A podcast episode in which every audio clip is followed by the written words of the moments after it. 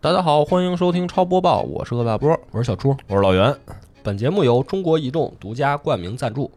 龙腾鹤春移动送服，中国移动千兆宽带，网速更快，覆盖更广，服务更优，应用更多。二零二四，开启家庭数字美好生活。哎，这个感谢中国移动对这一期节目的一个赞助啊！咱们这第一条新闻是什么呀？第一条新闻来自于育碧的啊，哎， 就是《刺客信条》系列。育碧呢有消息称，他们要巨资打造下两部《刺客信条》，投资规模史上最大。去，我感觉每次好像都得哎来这么一套，不是是吧？每次都这么说吗？他们感 觉我感觉好像育碧的游戏现在也要变成年货游戏的节奏就是了年货呀，对刺客信条就是年货刺客呀。信条，然后正文啊，还是给大家念一下吧。就是育碧的两款新作的代号，一个叫《刺客信条 Red》，另一个叫《刺客信条 Hex》，是该公司截至目前为止投资力度最大的两款单机游戏。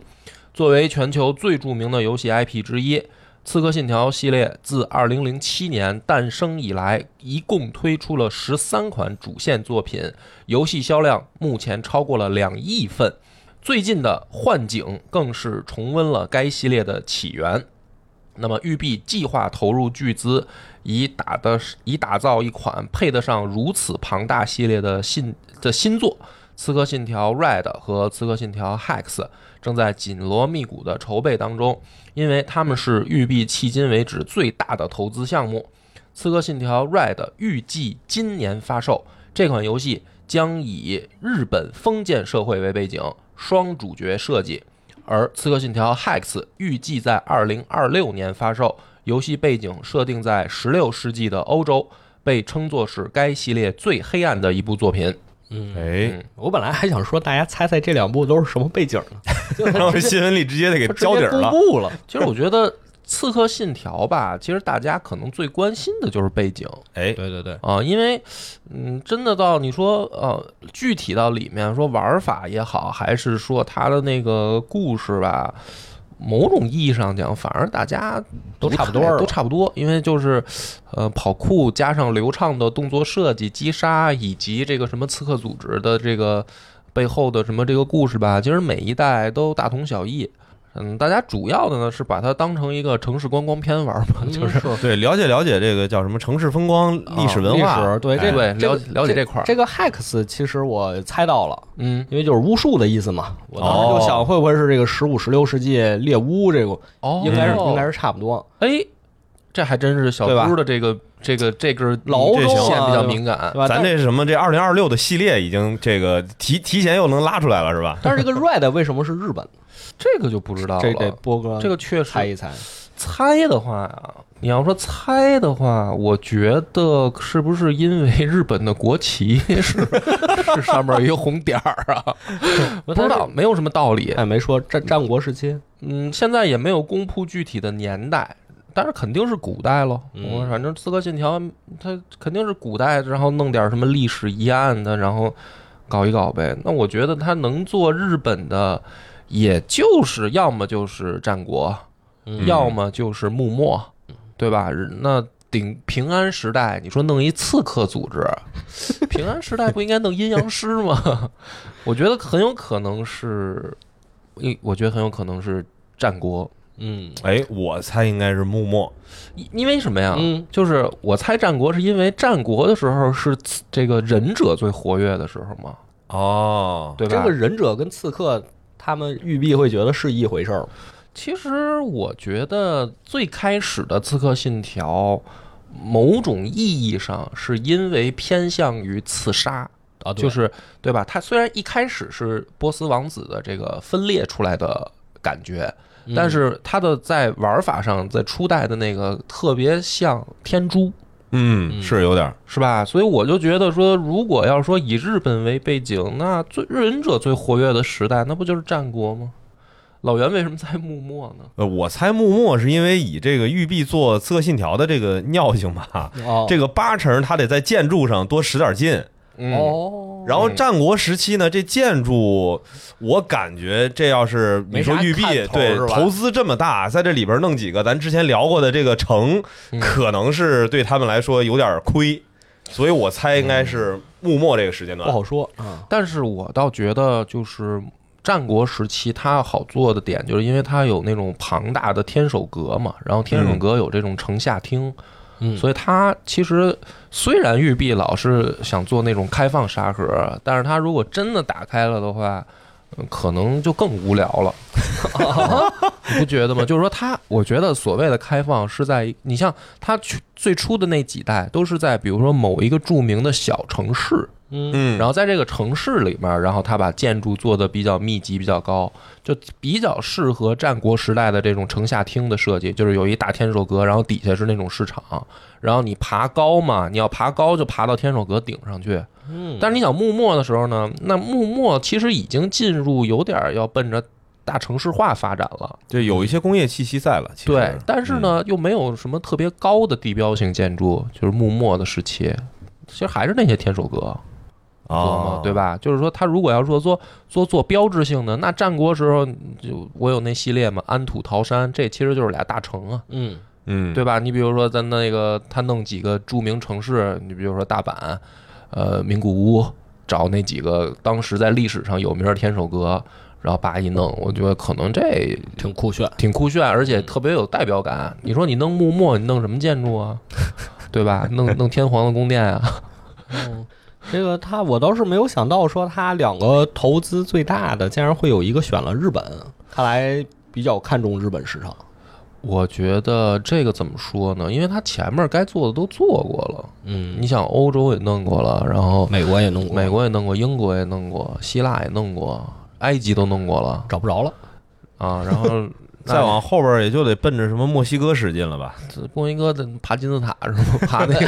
爬那个梯形金字塔吗我？这 Hex 我一开始就第一反应，我说这不会是南美吧？搞什么巫毒教什么之类的。 Hex 对，那你猜那 Hex？嗯但你一说欧洲，那就更合理了嘛，嗯女巫就更合理了嘛。对，所以我觉得，但是说实话，育碧的东西现在大家可能对它没有那么高的期待。没有，嗯，就是他每做一步吧，都是能够让大家可能会激起购买欲的皮相，嗯但是每做一代做下去以后，又觉得它是一个非常工业流水线化的作品，它就不像，它就不具备那种说，比如说赛博朋克，或者说。大家觉得，比如说巫师这种，是我很期待它的故事的延续，嗯，是吧？就还是是作品的感觉没那么重，对，作品感觉没那么重，嗯特别像一个行活儿，就是进去以后当一个城市观光片但儿。是咱这后边还还想想着还得接玉璧的活呢，咱这哦哦不用不用喷的这么狠。也不是喷他了，也不是喷他，所以我觉得作为新闻还是要念一念的。嗯，嗯、那第二条呢，就由这个小猪带来。哎，哎，第二条应景一点吧。对，第二条就是 PS 五 Slim 现已正式发售，标准版价格是四百九十九点九九美元。和传统的 PS 五相比，这款新型号在体积上减少了百分之三十，重量仅有三点二公斤，更为轻巧便携。不仅意味着玩家们可以更轻松地将其带回家，而且在放置和空间占用方面也更为灵活。而且在刚刚结束的 E CES 2024上，索尼是展出了新款 PS5 的三种颜色外壳：蓝色、银色、红色，采用哑光漆面，统一售价为五十四点九九美元。我觉得主机的这个更新换代算是一个比较比较重要的大新闻。嗯，呃就是说白了，正是一般索尼干这种事儿，就是说它的这个这代机型起码已经走过了一半儿的生命周期了。嗯，这就一半了。对，就是它一般出 Slim 的时候，嗯，就是这款主机的型号已经过半了，它是起码每过半每了代，都出，它基本上每代都出，就是会调整机型啊。然后这种轻薄版一般都是，只要它出来，再过个可能三年左右吧。就是下一代了。就会公布下一下一代准准确的消息了，就是比如说开始做，这不叫准哦确消息，准确消息就是比如说下一代我用什么技术，然后我大概的配置参数是什么样，我的性能能提高到什么程度，就是哦一般在三年之内，就出了 Steam 以后，Slim 以后三年之内可能就会出这方面的消息。哦，嗯，还有后半段儿，哎，索尼 PS 的官网上也发布了2024年最受期待的游戏，其中有我们之前提到过的《寂静岭二》合金装备，还有《最后生还者二》《人中之龙八》，以及最近要发售的，呃应该是今天要发售的《波斯王子失落王冠》和一月二十六日发售的《铁拳八》。嗯，哎，是波斯王子是也算是大新闻了，因为在现在的评测说它的性能能够表现到一百二十帧模式下，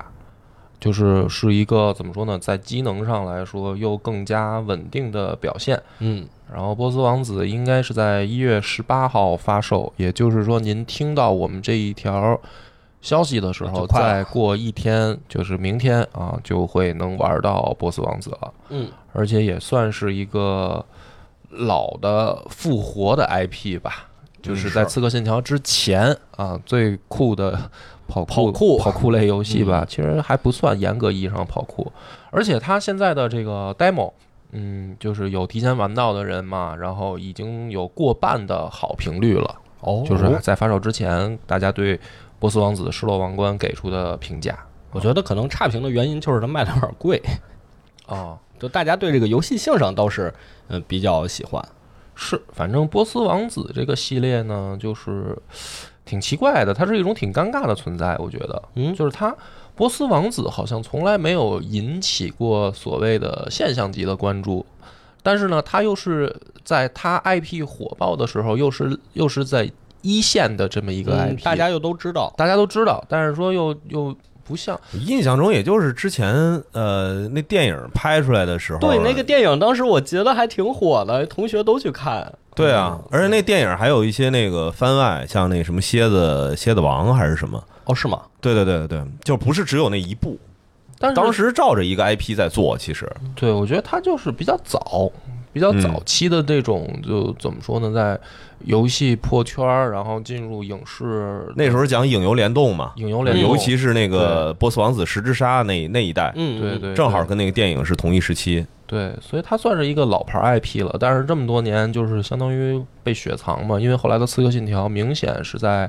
游戏设计上更具备一些比波斯王子能够传播的一些亮点，我觉得。嗯，嗯，所以这个第二条新闻，我觉得还挺有意思的。其实都不是过育碧我的我挺关心的，这个这说什么更方便带回家这个事儿，嗯这谁天天拿个 PS 五 来回走啊？聚会吧，嗯聚会啊，比如你带着去朋友家一起玩儿这种，嗯，啊其，实我觉得索尼它一直存在一个还挺严重的问题，嗯之前一直解决的不好的地方，就是它的这个网络服务。哎，哦，对包括里面也有联网，像铁拳对这种，因为我觉得从 PS 三的时代，其实索尼已经开始强调联网对战这事儿了。嗯，啊，就是二的时候其实已经有了，但是还是很少。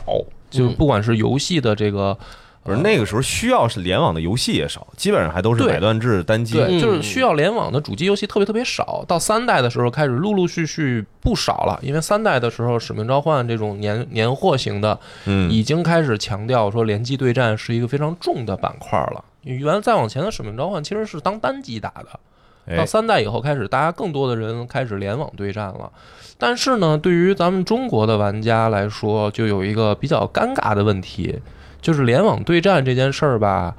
一直体验感不好。嗯，它有两个原因，一个第一个当然是这个服务器的问题，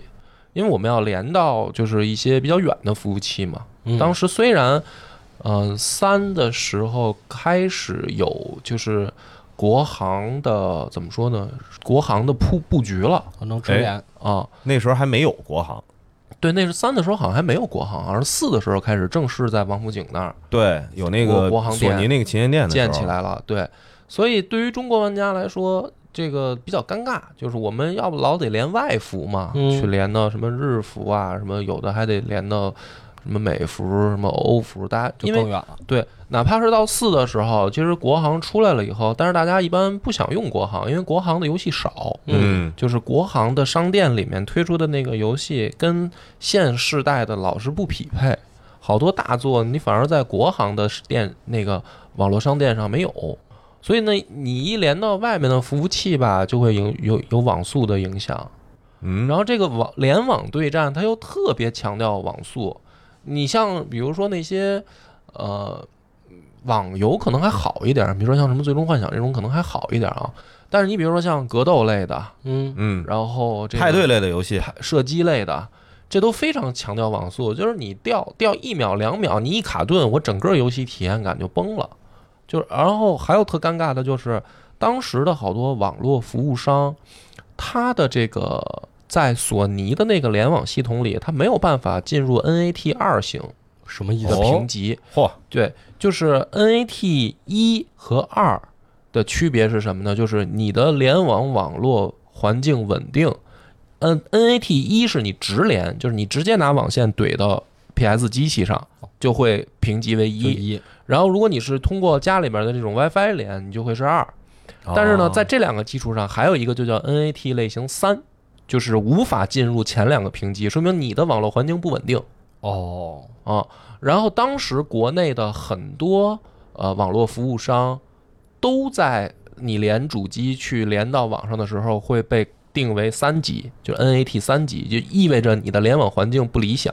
然后当时我记得我好像玩了好多这个联网的游戏，就是碰到这个问题，你是需要去打电话给你的网络服务商的，就是哇说塞我怎么才能解决这个问题？让他给你调，让他给我解决。然后当时的情况就非常尴尬，有的客服啊，就是他都不知道这个事儿。我跟他说我的索尼游戏机，然后有这个 NAT 类型，人家就不明白说你要干嘛，就他的客服，哦，，他说是什么意思，我们不懂，就是你到底要干嘛，就等于你你交流不明白。我说我有一游戏机，我现在联网这个 他没有主机这个概念，对，对他就是那意思，就是你不就是家里电脑要上网吗？他觉得你就是网速慢，啊，那你是不是网你速那慢？是找找你服务那个运营服务商去是吧？对， 嗯，然后还有的一些当时的网络服务商是什么呢？就是说他他还真的明白，你一打电话过去，他知道，他知道以后呢，他他特别快的给你答复就是加钱，就是说我要给你去，对我要给你好像怎么升级一个服务包。能行吗？加钱能行吗？加钱能行，但我就不念那个服务商名字了啊， 我就不说是谁了。但是当时真的是这样，就是这他为什么能知道？一定是也有人给他打过电话，哎，哦，就说我这个类型不行，然后可能有前面的人费尽半天解释清楚了，他们想到了办法，然后就是加钱要提供额外服务。也就是说，当时你要想，我就因为这个事儿，我换了三个网络服务商。 这么多，我对，就是在那个时代，就就为了我们玩主机，那我好多当时买的游戏能有联网的部分能打，然后你不用这个功能的话，你这游戏等于就是你在玩阉割版嘛，类似于。哦，对吧？你比如说一个，比如说什么《使命召唤》也好，还有后来的那个《怪物猎人》，嗯那《怪物猎人》联网对战是一个就是很重要的部分，很重要的部分。但嗯是我当时呢，就是《怪物猎人》那个呃问题，就是它能连上，然后过一会儿就掉线。哦，然后我哥们儿，因为我们当时商量好了，说咱们这个一起玩儿一起玩儿然后他去买了主机，他哦去买了游戏，因为他原来不玩儿。然后连不上，对，但是对，然后他是因为在 PSP 的时代，他玩《怪物猎人》 哦他他特别喜欢玩，然后他就知道了说，哦，主机上要出了，那我也去买一台，咱俩一块儿连。然后我们俩就商量好了，结果他连上了以后，他就不掉线，他用跟我用的不是一个网络服务商。 对，就然后我那个就掉，就当时我就特别特别恼火，然后打着打着没了是 吧？ 对，就掉线了啊。所以这事儿，我觉得确实是一个，我觉得玩主机联网的，大家可能都都经历过的事儿。但是现在反正，呃，有好一点的方式了，而且小猪这边有消息、哎是吧？对，所以如果大家新的一年想更换网络的话，就可以考虑一下中国移动千兆宽带，哎，哎，网速更快，覆盖更广。其实咱们现在在家的时候，联网的设备特别的多，嗯，就还在不同的房间里。对这个移动千兆宽带它是全屋能覆盖的，嗯就每个房间的千兆 WiFi 都是满格信号，也没有信号穿墙衰减的问题，幸福感特别的强。而且这个千兆宽带应用更多更丰富，比如说它有教育宽带，能快速访问国内外八百多个教育资源网站，还有直播海淘宽带，能提供直播加速，也方便海淘购物。再一个就是电竞宽带，就咱们刚才说的，也能给外服游戏加速，什么手游啊、电脑啊、PS、Xbox、Switch 都可以，多终端、多账号同时加速，非常适合家庭环境下大家一起用。哎，今天说的这个中国移动千兆宽带，除了前面说这些，它的售后也特别好，有专门装机和维修的团队，咨询和售后服务也都有。除了装机办理入网，还能直接上门做加宽检测，只要在十六点，啊就是当天下午四点之前打幺零零八六，当天就能有人上门。能做到当日装、当日修、慢必赔，还有专属客服的服务。呃，其实我自己来说，虽然很小的时候就接触电脑、游戏机什么，开始上网，但一直就跟波哥说的一样，也一直没有仔细研究过不同的宽带服务之间有什么区别。嗯，最直观感受就是网络稳不稳定嘛，对下载速度快不快嘛。但是对于咱们一般人来说，还是很需要能简单直接找到这个专业人士来帮忙的。确实，嗯，小时候吧，就只是担心一个联网的速度，嗯，但是其实不同的网络服务商，它用的网络的怎么说呢，环境是不一样的。那个年代嘛，那个年代大家都会碰到的问题。然后当时还有一个就是怎么说呢，呃，不成文儿的大家的一个概念，就是好，比如说南方地区的朋友会选择、啊、用哪个的更哪个的多？更多，然后北方的北可方能用会另一个嗯用哪个的更多，就是会有那种印象。然后是，然后到你实实际上到家里面用的时候，你可能就会想着说啊，它是多什么多少带宽的，然后网速能达到多少，但是也没有太详细的去像我我直到碰到那个联网掉掉线的问题，然后我才知道说哦，我我得选择哪哪哪个服务商，就确实大家都不太了解，不太懂，嗯，哎，那是不是这个今年过年这梁波打算在家里嗯，我好好玩玩什么？我是想着说，这个过年的时候哈，好好在家那个联网练练铁拳， 因为那哎，个正好这前两天咱不是还说呢嘛，嗯我还挺想着说，如果要是咱超游有地儿，嗯哎，也有这个条件，咱们能弄几台机器，然后跟听友一块儿对打打铁拳，对，然后打打拳皇，打打街霸，我觉得都挺好玩的。我我是确实有这个想法，就是咱们超游嗯也搞过线下活动嘛，嗯，然后线下活动的时候呢，就是是打的噬魂，当时打打了火影，对，当时效果还不错。嗯就是还有，比如说女孩也上来想玩两手，是吧？然后嗯也有这个朋友上来一亮手艺，然后打得我们这个丢盔卸甲的， 就是让我感觉到啊，你说小时候为什么我们那么喜欢玩游戏机啊？就是因为那个朋友、同学会一块儿来玩嘛。嗯，然后现在就是有的时候节目里也会聊到说，现在朋友很难， 就是大家都比较忙最稀缺资源是人。对，稀缺的是朋友，就是能够到家里，然后大家还一块儿打打游戏的这种这种环境比较少。然后我们当时想弄超游杯吧，想弄超游杯，其实也是这么一个初衷，就是找回一些就是大家一块儿联机对战的这种感觉嗯，啊。但是在线线上呢，其实还是有点儿。其实你说打那个手机的那些游戏哈，也无所谓，这人在不在旁边儿，平常都是自己大家联网路人局可能比较多，所以我想，如果咱们超游今年要是能弄出一块线下的地儿，再举办这个超游杯的时候，我们搞一些就是现场的，比如说格斗啊，还是体育类啊，还是赛车类的。然后咱们要是能形成一个线下的固定活动，哎，这个是我特期待的。其实，啊，这然后我这努努力啊，去拉点赞助什么的。对，我反正我春节呢，我先在家联网练练铁拳，然后这个线下的时候呢，我就还是搞一个铁拳杯什么的。我这个赛道就是我我搞一铁拳小组赛，然后这个我咱就跟们之前那个街霸似的啊，提前说好了，咱们那个线下打街霸，然后你这可着劲儿就练一个人，轻敌了，轻敌了我他妈练了，然后发现不行，对，尤其是拳皇的时候，这个被被院长给切了啊。这这次我打算有备而来，这个趁着铁拳新发售，大家都不熟，我赶紧哎先练练啊。这个所以哦，这所以我这个确实最近刚换了网，哎，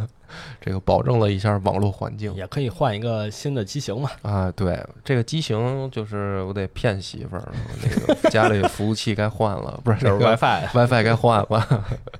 对，这个最后一条新闻了啊，咱们下一条其实是自杀小队正义联盟的这个新闻。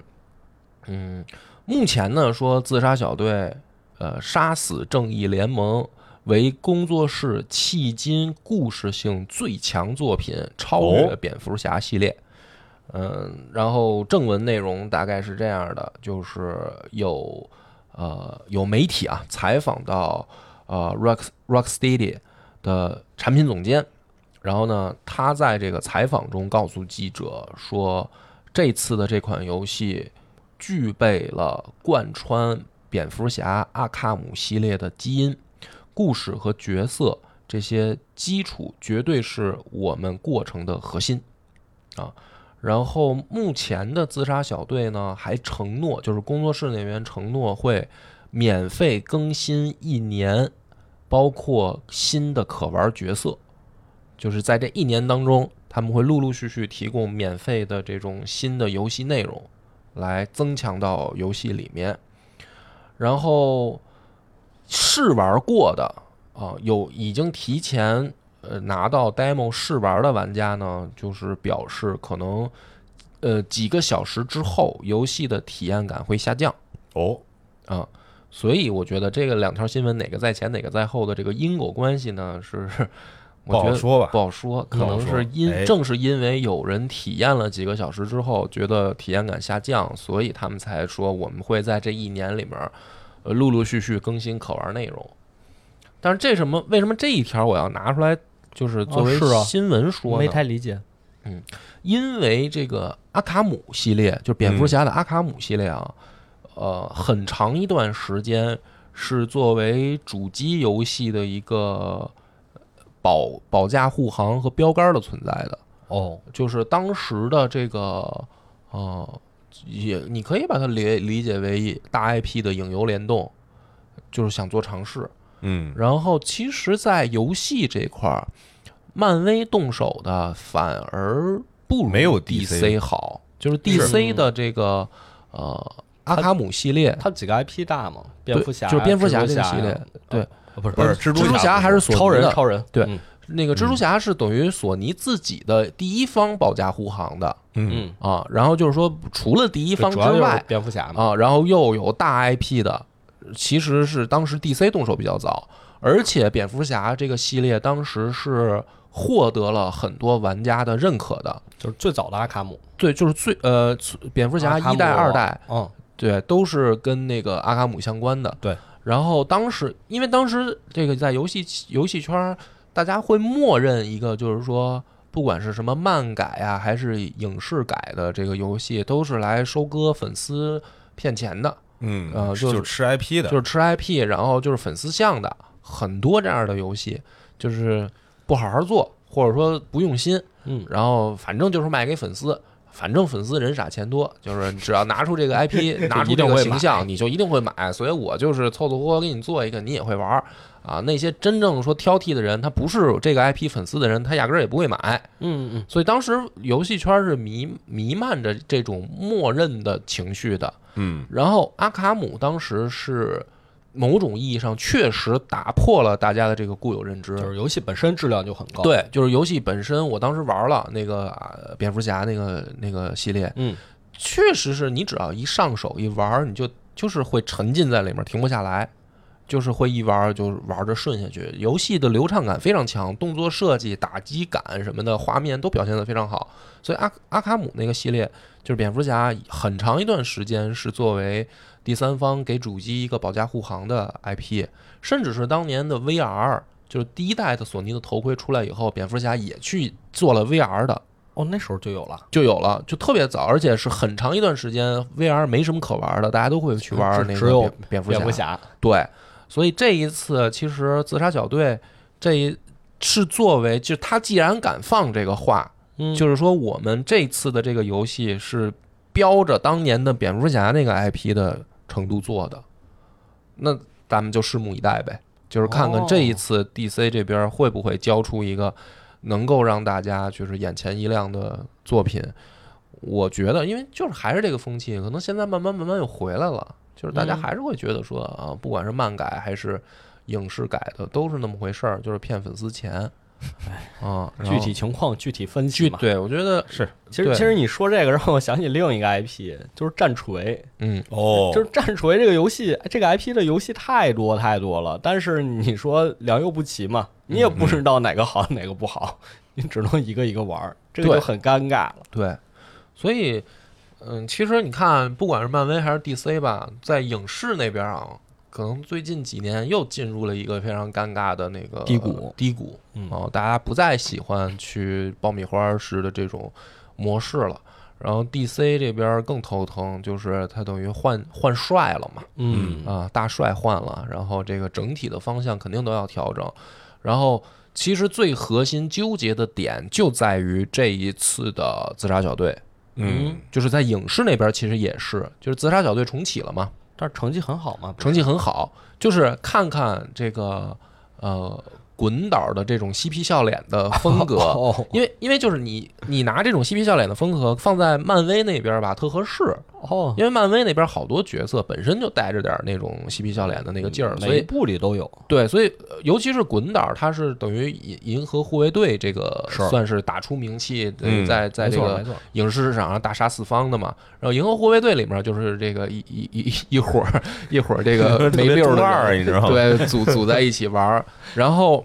对标到 DC 这边就是自杀小队。是，对，然后明显你就感觉说这个气质在 DC 重启以后能不能吃得开嘛？嗯，嗯，啊，因为原本的 DC 的气质是有点儿黑暗、阴郁、真实，就走那一块儿的。他其实反而偏严肃一点儿，对比较 DC 的严整肃，体就是题材之前对哦扎导的那个构想里面嘛，对它是比较严肃的可能也是那部分观众长大了，啊。哎就是年轻的时候都喜欢这种黑身残。长大是了，吗发现生活比电影更更残更惨酷，还是嗯看点这就个喜欢笑看世嬉皮界笑了，对，笑看世界。但是呢，其实这事儿也挺有意思的，我觉得哪天可以跟这个金花咱们再再再试试聊聊。就是你看漫威吧，嬉皮笑脸的多了以后吧，大家又疲惫了。哎，嗯尤其是雷神那 个那一部，啊大家都会觉得说：“我操，什么呀？你就不好好做了 嘛，不好好是吧演不好好演，就是感觉大家都是他妈来这个胡 来的来，胡来来混事儿的。”然后大家在漫威那边好像对这一套不太那个接受了，包括最后的那个银河护卫队，嗯，就是我本来还挺喜欢的，但是没想到其实市场上反响也就对比他以往啊，我是哦说对比漫威自己以往，哎，感觉不错了，不错了，也就也就这个算是这这么最近这几年来你跟真的算不其错他了，漫威电影对比，那都对对，所以这一次我觉得，不管是在那个电影方面还是游戏方面嗯， ，DC 其实是在自杀小队这边寄予厚望的。哎，嗯，所以我们就拭不是，目我以觉得自待杀。小队那些人啊，也都比较比较酷，嗯嗯，但是就是很尴尬，他妈没什么超能力，对吧？ 他没有超能力，回旋镖什么哎这个，蝙蝠侠也没有小丑超女能力吗？呃就是他嗯对，人有超能力，对，钞票，对对对，我觉得可能主要是看这帮人犯傻，对对 对，怎么犯傻怎么好玩儿，看吧，因为游戏现在还没出来，我没玩过试玩，嗯，嗯、看看他到时候能做成什么样。而且影视我还是挺期待，这个等于滚导上来以后，然后 DC 看能拍成什么样，对 DC 嗯的气质会变成什么样，我还挺挺期待的。其实，嗯，好，那以上就是本期超播报的新闻，感谢中国移动对本期节目的独家赞助。龙腾鹤春移动送服，中国移动千兆宽带网速更快，覆盖更广，服务更优，应用更多。二零二四，开启家庭数字美好生活。拜好拜，拜拜拜。拜。